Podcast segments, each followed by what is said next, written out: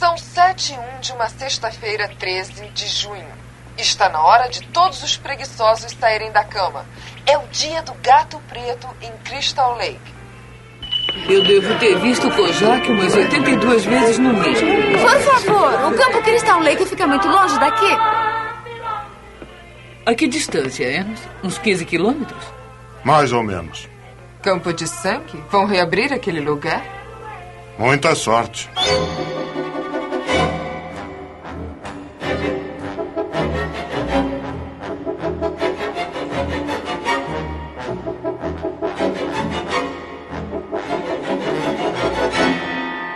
Guerreiros em Guarda. Eu sou Marcos Moreira. Eu sou Rafael Mota. Eu sou Angélica Hellish. E eu sou Fábio Moreira. E esse é o Sabre na Nós Podcast. Hã?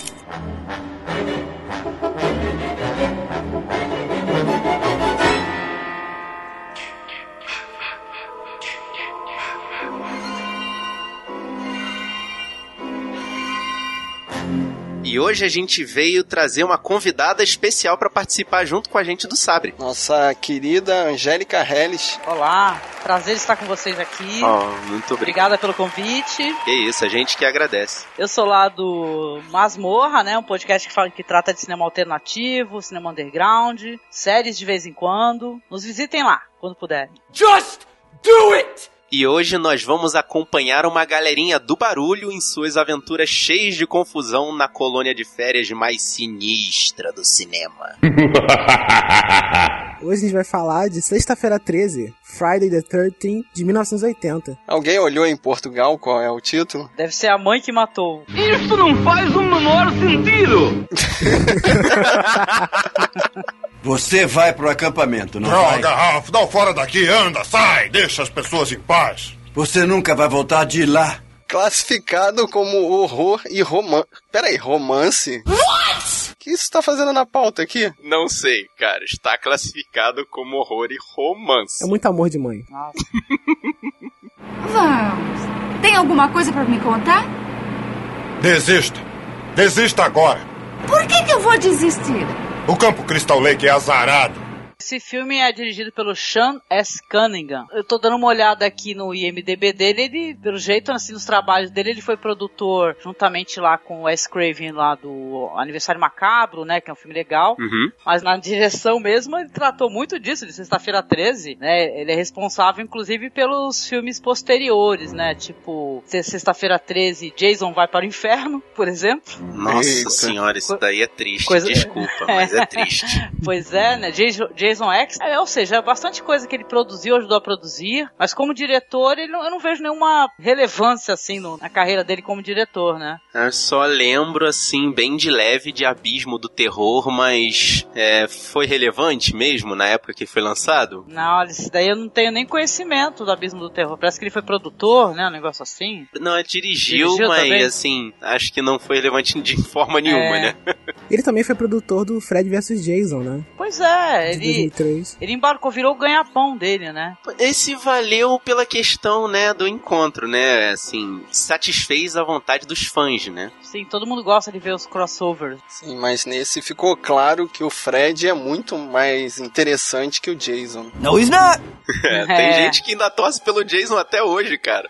Eu vi o documentário que a Angélica me recomendou pra preparar aqui pro programa. Tem gente que torce pelo Jason até hoje. Qual é o documentário? His name was Jason. É, seu nome é Jason. Muito maneiro esse documentário, cara. Vale bem a pena ver. É, um documentário em comemoração aos 30 anos da franquia, apresentado pelo Tom Savini, que é o responsável, por sinal, sobre a referente à maquiagem e tal desse filme que a gente tá falando hoje. Que eu achei, assim, a maquiagem muito boa pra época, né? Uhum. Me lembrou também aquele outro filme de terror, o, o Lobisomem Americano em Londres. Não sei se, se tem a ver, né? Se é, se é desse cara também. Ah, o Tom Savini é um grande nome Eu da, acho que não. maquiagem, mas eu, eu não lembro de cabeça se ele, se ele tá dentro nessa produção do Lobisomem Americano em Londres. Mas ele é um maquiador famoso. Até porque ele é um ator também, né? Ah, sim, é verdade. O Tom Savini ator. Ele atuou também naquele filme com o Tarantino, né? Aquele que tem um tremendo plot twist lá dos vampiros. Tá? Que tem a Salma Hayek, Brinca no inferno, é. Drink no Inferno.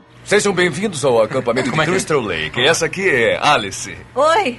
E começando aqui no elenco, a gente tem a Adrienne King, fazendo a Alice, né? E ela participou também da sequência desse filme, né? O Sexta-feira 13, parte 2, de 81. Uhum. E também fez O Segredo da Borboleta, de 2012. Olha a distância entre um filme e outro. Sim.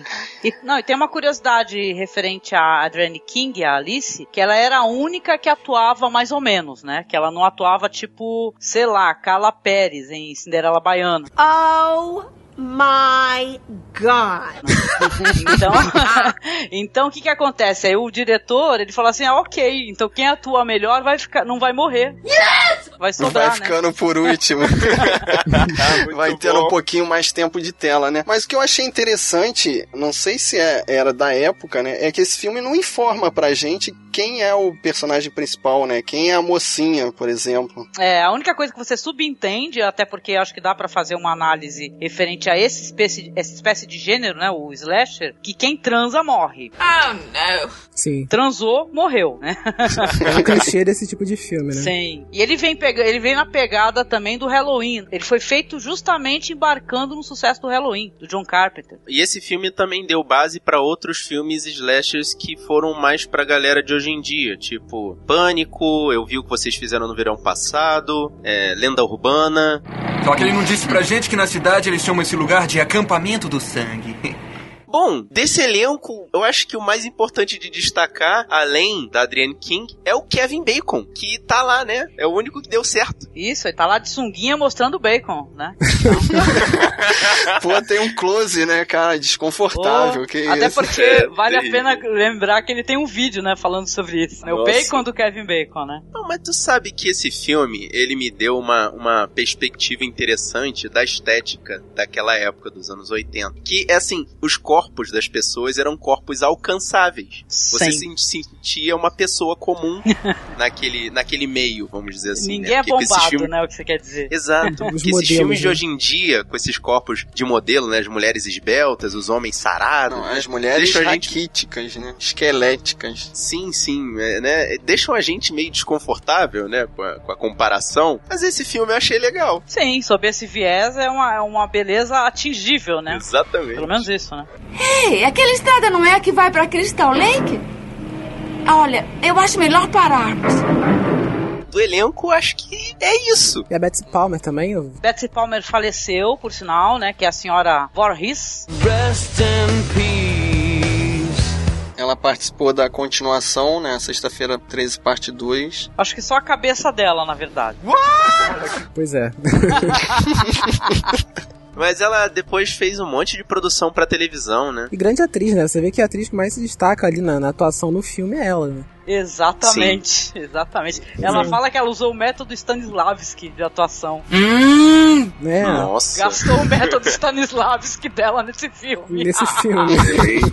ah, mas eu achei excelente, né? Aquela coisa que você vê que ela, ela realmente personificou aquela alteração mental, né? Sim, ela faz uma doidinha muito bem, né? Tem aquele monólogo. Diz que ela construiu, né, uma história e tal. Já que esse método tem a ver com isso, né? Você tem que colocar na tua cabeça por que, que o personagem se comporta desse jeito. Aí ela bolou na cabecinha dela que ela fez um casamento é, fora da autorização da família e tal, e fugiu. Aí o filho nasceu é, com deficiências físicas e mentais. Aí depois acontece essa tragédia. Então ela explica, inclusive, que ela formulou toda uma historinha que, né, pra poder fazer essa atuação aí. É, é boa a atuação Isso dela. demonstra a loucura da atriz. Desculpa, Angélica, mas é muito louco, cara.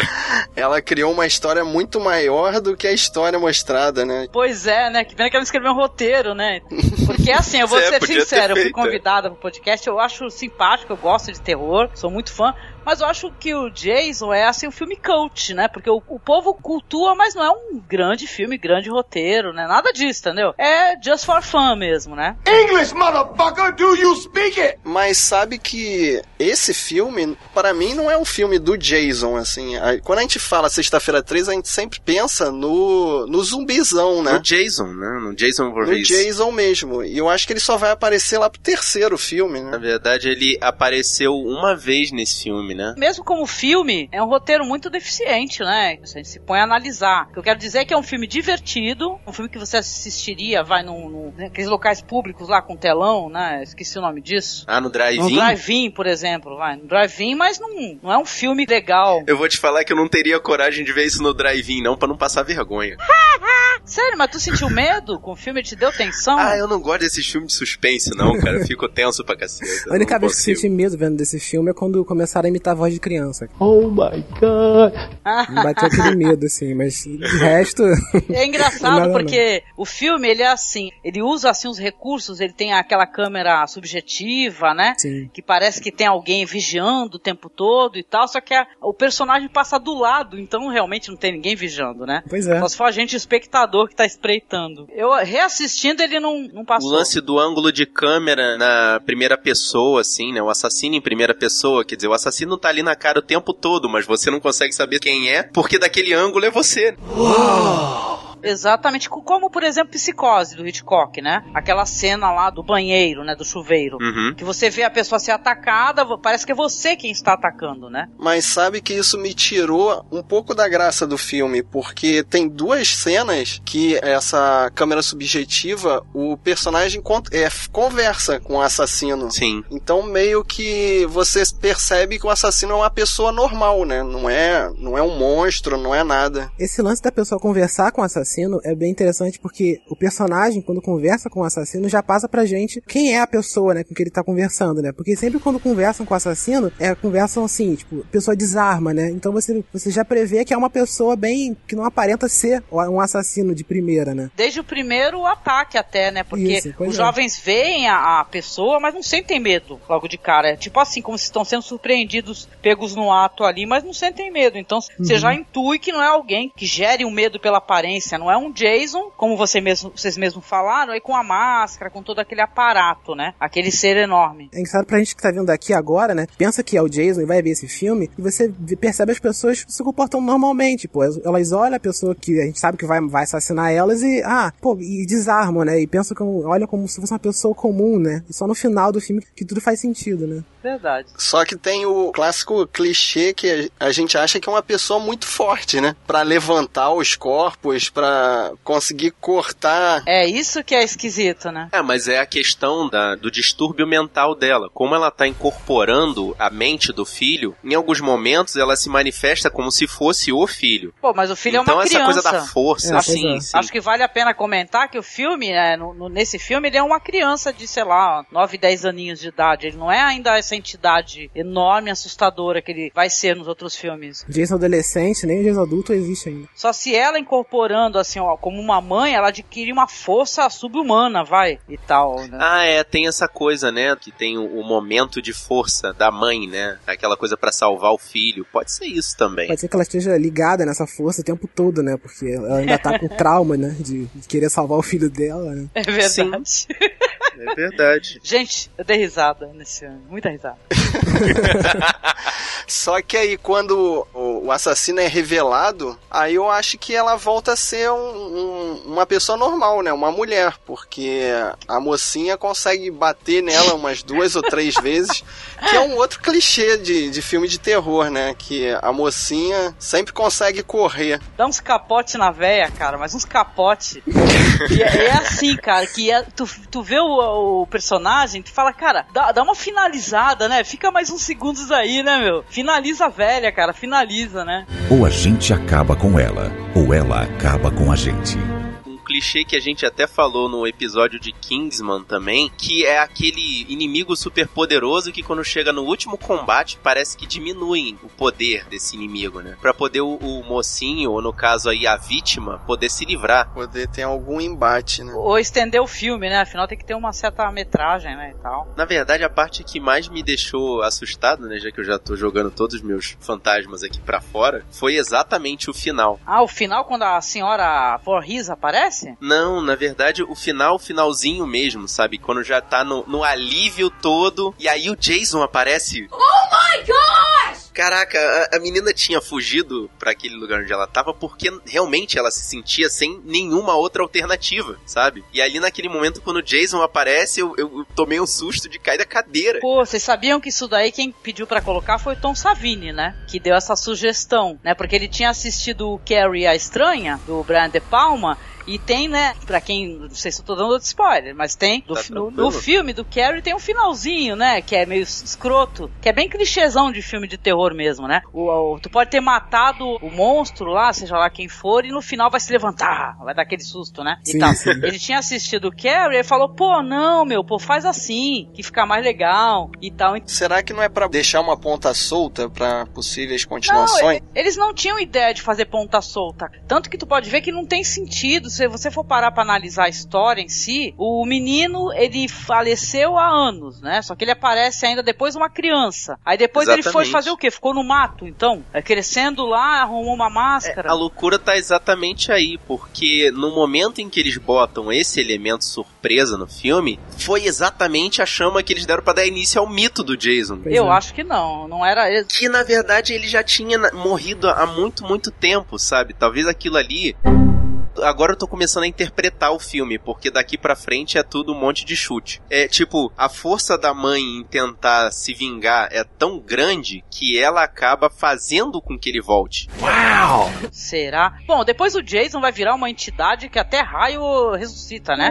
Tu olhou, Pois tu é, olhou é feio pro túmulo dele, ele volta, né, cara, pra tomar satisfação, né? Mata ela, mãe. Mata ela.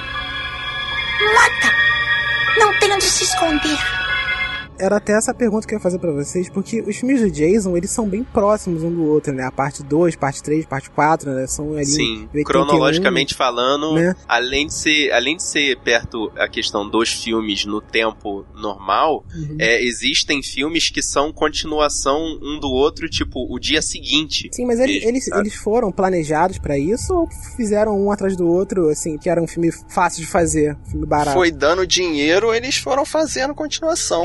Exatamente. Foi dando dinheiro, entendeu? Porque se você vai olhar o box office do filme, Uhum. o filme rendeu, cara. Rendeu. Aí imagina que eles não iam continuar. Hoje em dia o pessoal continua, divide as duas últimas partes de todos os filmes. A indústria é fogo, gente. Pois é. Deu, deu dinheiro, já era. Mas é, o pessoal hoje em dia promete continuação antes da estreia, né? Imagina quando faz um faturamento alto, né? Exatamente. Você tem ali uma mina de ouro, né? Você vai explorar até o final. Exato. Engraçado é que eu acho, na minha cabeça, eu dei uma lida por aí algum material, eu não creio que tenha sido concebido pra ser uma franquia, né? Até porque eles desenvolvem a ideia diferente depois, né? Mas, meu, deu dinheiro, te vira, sacou? Se vira, maluco. Exatamente. Entendeu? Mas também é muito fácil, né, escrever um filme do Jason, né? Por isso que eu acho que eles partiram pra parte zumbi. Seria mais difícil, né, continuar com a assassina, né? Com a senhora Voorhees nas Não, mas continuações. depois virou uma coisa totalmente sobrenatural. Você vê que ele cultua a cabeça da mãe no segundo filme.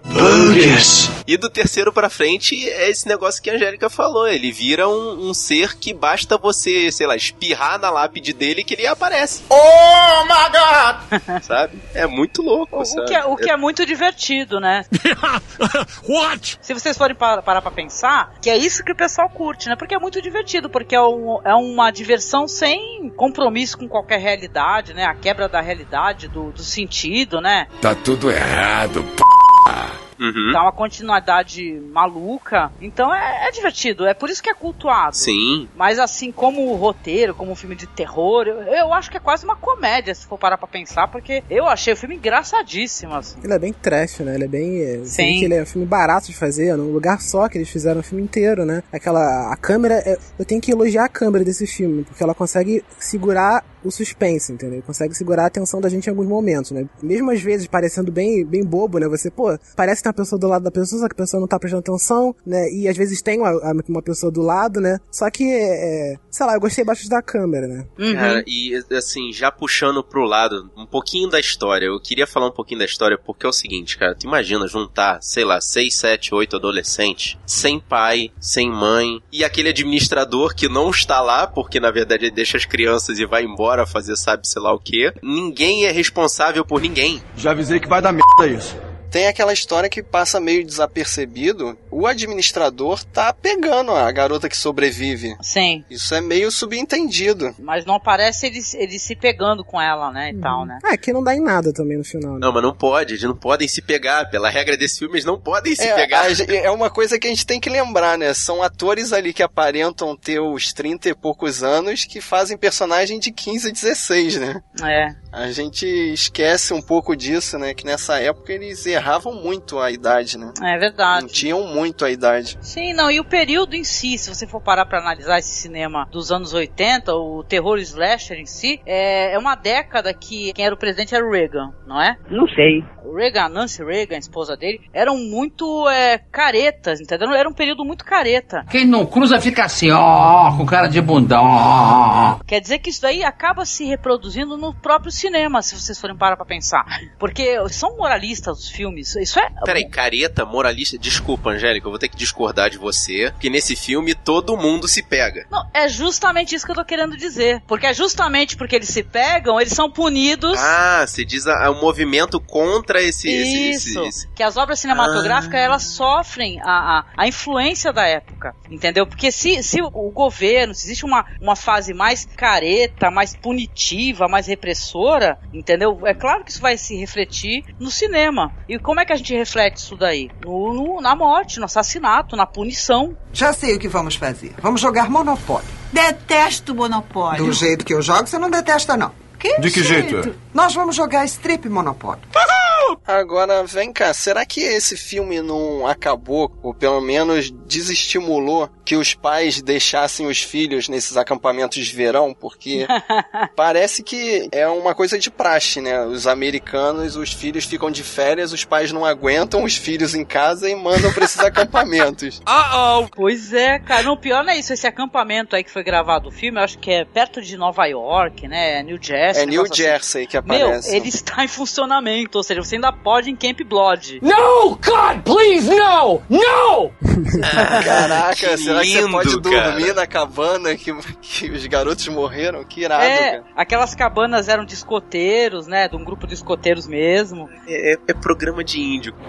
O Jack e a Marty vão ficar encharcados. Se eles estão onde eu acho que estão, não vão ficar, não. Você levantou um tema totalmente alt-tab, mas vocês repararam o nó que a garota dá de escoteiro pra fechar a porta? Eu fiquei muito abismado ali, cara. Que parada inteligente. Caraca, me, fugiu esse nó que ela deu, me fugiu. Ela jogou em Nossa. cima, né? Ela jogou lá no Ela teto. jogou na viga do na teto viga, né? E fez pra a... prender a, a maçaneta. A porta abria Uhum. pra fora. Então ela fez um nó ali rapidinho, um nó Uhum. de marinheiro e fechou a porta. Não adiantou muita coisa, né? Porque a... Maneiro, cara. É, adiantou muita coisa porque a senhora jogou um corpo pela janela. No way! Como, né? Como? Mas... Caraca. Caraca, mano. Outra cena impossível também de acontecer, que eu fiquei pensando na física mesmo, foi a morte do Kevin Bacon ali com a flecha debaixo da cama. Como é que ela conseguiu ficar debaixo da cama e transpassar aquela flecha que era grande, cara? Tinha mais de um braço de. Mas é pra cena ficar legal, né? Ficou legal na cena, É, né? cara. O pior, Não, o pior e- é ele e- transando com a mina embaixo e no, no beliche em cima tá o cara morto também, né? What? Eu- é isso que eu ia falar, cara. Eles entram no quarto e começam a se pegar e eles chegam no beliche. A cama de cima fica na altura do rosto Exato, como é deles. que eles não viram o cara ali, cara? Tava com a cara descoberta até, né? Meu, Ah, é o tesão, cara. O tesão estavam muito preocupados, né?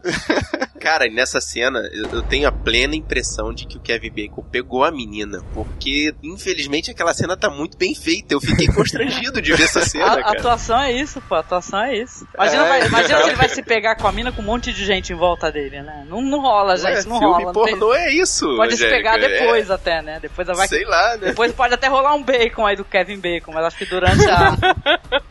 Mas isso é uma coisa interessante. Os efeitos das mortes, os rasgos, os ferimentos, eu acho que eles não estão datados. Foram muito bem feitos. Desde que você não olhe quadro a quadro, cara. Exatamente. Não, é isso que eu é gostaria de maldade. falar. O mais legal de assistir essas franquias, seja Sexta-feira 13, seja A Hora do Pesadelo, são as mortes, né, cara? É o mais divertido. Que se- sempre vão ser mortes, se, não, se elas são meio impossíveis, elas são criativas, né? Pelo menos isso, Pô, né? mirabolantes, né, cara? Aquele rapaz que ficou cravado na porta com flechas, como ela fez isso, cara? Cara. Você não, você não espera, né? As, as mortes você não, são mortes que você não espera. A forma que as pessoas morrem, né? O Kevin Bacon, o cara pregado na porta, né? A outra tudo amarrada, né? Você não. Nunca... Cara, o que eu não espero dessas crianças é, é que elas não reajam dentro de um acampamento de férias. Você vê um corpo de uma pessoa morta, o primeiro corpo que aparecesse era para correr, sair, chamar a polícia, é. sair correndo, fazer alguma não, coisa. Tem cara. uma hora ali que ela se esconde, aí você acha, não, ela vai sair correndo, vai pra estrada, né? Vai pedir socorro. Não, ela volta pra cabana e dá esse nó de marinheiro aí. É, muito vítima, né? Muito vítima. É muito clichê Meu, de filme de terror. Não, cara, e é muito comédia isso. o filme, porque tem uma hora que aparece uma cobra, cara, vai todo mundo pra matar a coitada da cobra. Gente, eu acho que aquela cobra foi morta a sério, cara. Eu acho que aquilo ali foi de verdade a morte daquela ah, mas cobra. Eu fiquei tentando entender isso, qual é a simbologia daquilo. Será que tem alguns. uns. uns. uns. Você é um ofidioglota. Por que não nos contou? Uma explicação meio macabra, assim, a morte da cobra tem a ver com. Ah, cara, tipo é, a morte, um é a morte da cobra. Se a cobra picar, vai morrer, cara. Pois é. Entendeu? É, acho que é só reação mesmo. Só Freud explica, a gente, essa cobra cortada Exatamente. no meio. Aí. Uma cobra sendo cortada. E essa história de Ronald Reagan e caretice e não pode fazer sexo. Uma cobra cortada, minha gente. Será que tem a ver com castração isso aí? Well, duh. É claro. Pois é, né? É. Sou um mensageiro de Deus. Estão condenados se ficarem aqui. Esse lugar é maldito. Em falar em simbologia, tem aquele senhor que aparece né, no, no, início do filme. O Ralph. O Ralph, né? Falando pro pessoal sair e ir embora, né? Que o campo é amaldiçoado. E ele aparece do nada dentro do, da dispensa. Cara, como? Como? Ele ficou guardado na dispensa. Cara, como esse cara entrou, fechada, meu? Cara. Esse é muito esse louco. É, esse é o acampamento Casa da Mãe Joana, né, cara? Todo mundo entra, ninguém sai. Que porra. É o trapa acampamento. Trapa acampamento, sim. Depois ele fica lá quietinho esperando alguém abrir, né? É, vai embora. Aí expulsam ele, ele pega a bike dele e vai embora. Cara, mas tem uma cena, gente. Tem uma, vai, vocês vão desculpar. Tem, tem coisas que, meu, não tem sentido, gente. Ó, por exemplo, ó, indo pro final do filme, tem uma moça que morre, né? Ela, ela pega carona com o cara, que por sinal dá maior pegada na bunda dela, né? Dá carona pra ela, Sim. levanta ela pra botar É no caminhão, e aproveita, né? Dá uma pegada. É, Nossa, é muito errado, pegada, cara. Eu também é, achei ela muito errado errado. isso. Aí ele fica falando. Primeiro ele questiona o cara que é o tal de Ralph, né? Fala, é, esse cara é louco. Ele É. tá dando trabalho aí pro chefe dele. não sei o Caraca, que lá, pode crer, é isso mesmo. Aí logo em seguida, sem coerência, coerência zero, né? Ele começa a fazer o mesmo discurso.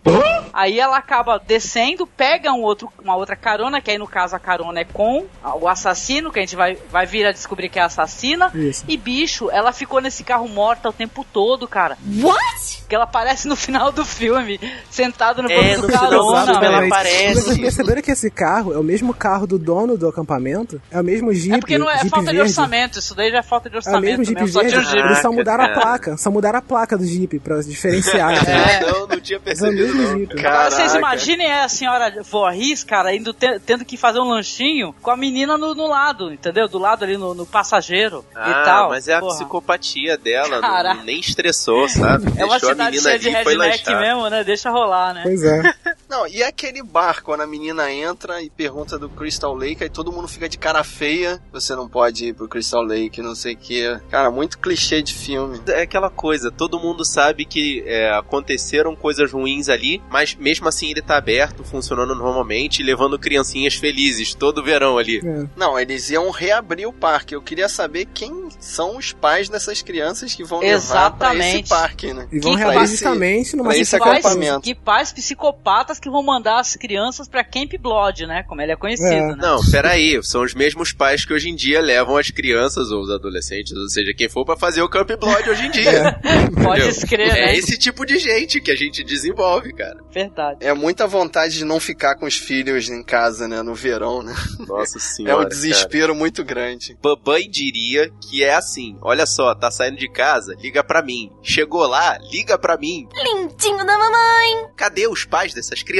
Mas no caso ali, as crianças ainda não tinham chegado, né? Tinha Eram- chegado. Eram Elas que os monitores ali, né? Eram os mulheres, os monitores. Não, mas que eu diga assim, tudo bem, eles são os monitores, mas, Fábio, quantas vezes a gente foi sair de casa, vai pra tal lugar, ó, liga quando chegar?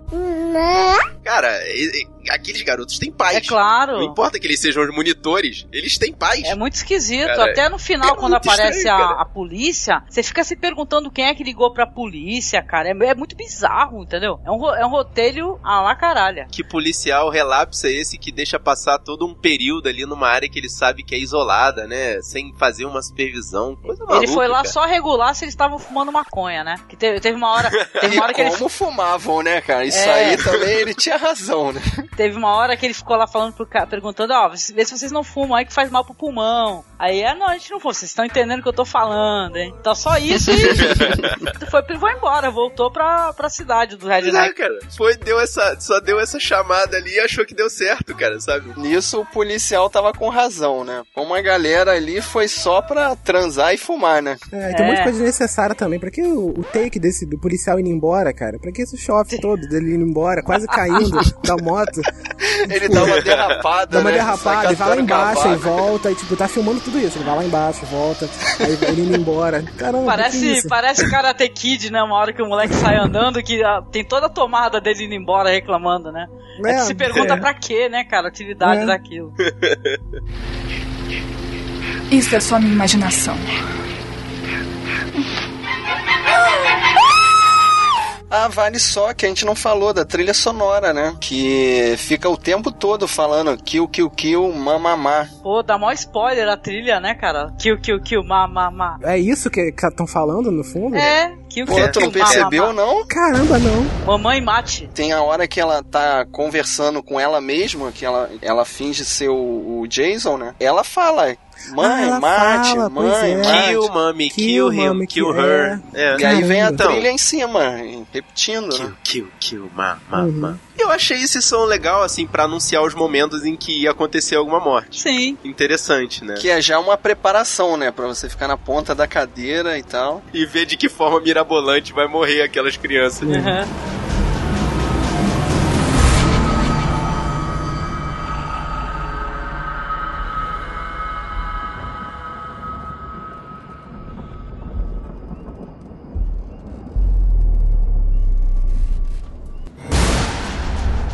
É isso, vejam o filme e depois voltem aqui pra falar com a gente. Manda uma mensagem pro sabrenanois.gmail.com ou entra aqui no sabrenanois.com.br tem um post pra você comentar. Ou vai lá e conversa com a gente nas redes sociais. A gente tem o Facebook, no facebook.com.br sabrenanois. A gente também tem o nosso Twitter, que é o twitter.com.br sabrenanois. E curte a gente lá no Instagram, nossa página que é instagram.com.br sabrenanois. E se você quer receber essa e outras missões no seu celular ou no tablet, assina o nosso feed que tá no post ou entra na iTunes Store e digita lá Sabrina Nós. E claro, agradecendo nossa querida Angélica Regis, que participou aqui junto com a gente. Por favor, deixe seus contatos de novo, Angélica. Muito obrigada mais uma vez. Quem quiser escutar um pouco do que a gente fala sobre cinema, falar de filme de terror também, a gente todo ano tem um especial no Halloween visitando algum país. Esse ano a gente vai escolher a Austrália, né, para falar dos filmes de terror de lá. Visite-nos lá no masmorracine.wordpress.com. Muitíssimo obrigada. Quem quiser me seguir no Twitter, eu sou arroba angelmasmorra. Agradeço o convite mais uma vez. A gente que agradece aí a tua disponibilidade. Você gostou desse podcast? Mostra pros seus amigos. Mostra pra quem gosta de filme de terror. Mostra pra aquele seu amigo que sabe dar nós de marinheiro. Mostra pra esse pessoal que gosta de ir pra acampamento de férias. O importante é espalhar a palavra dos guerreiros da nós. Eu sou o Fábio Moreira. Eu sou Rafael Mota. Eu sou Angélica Hellish. E eu sou Marcos Moreira.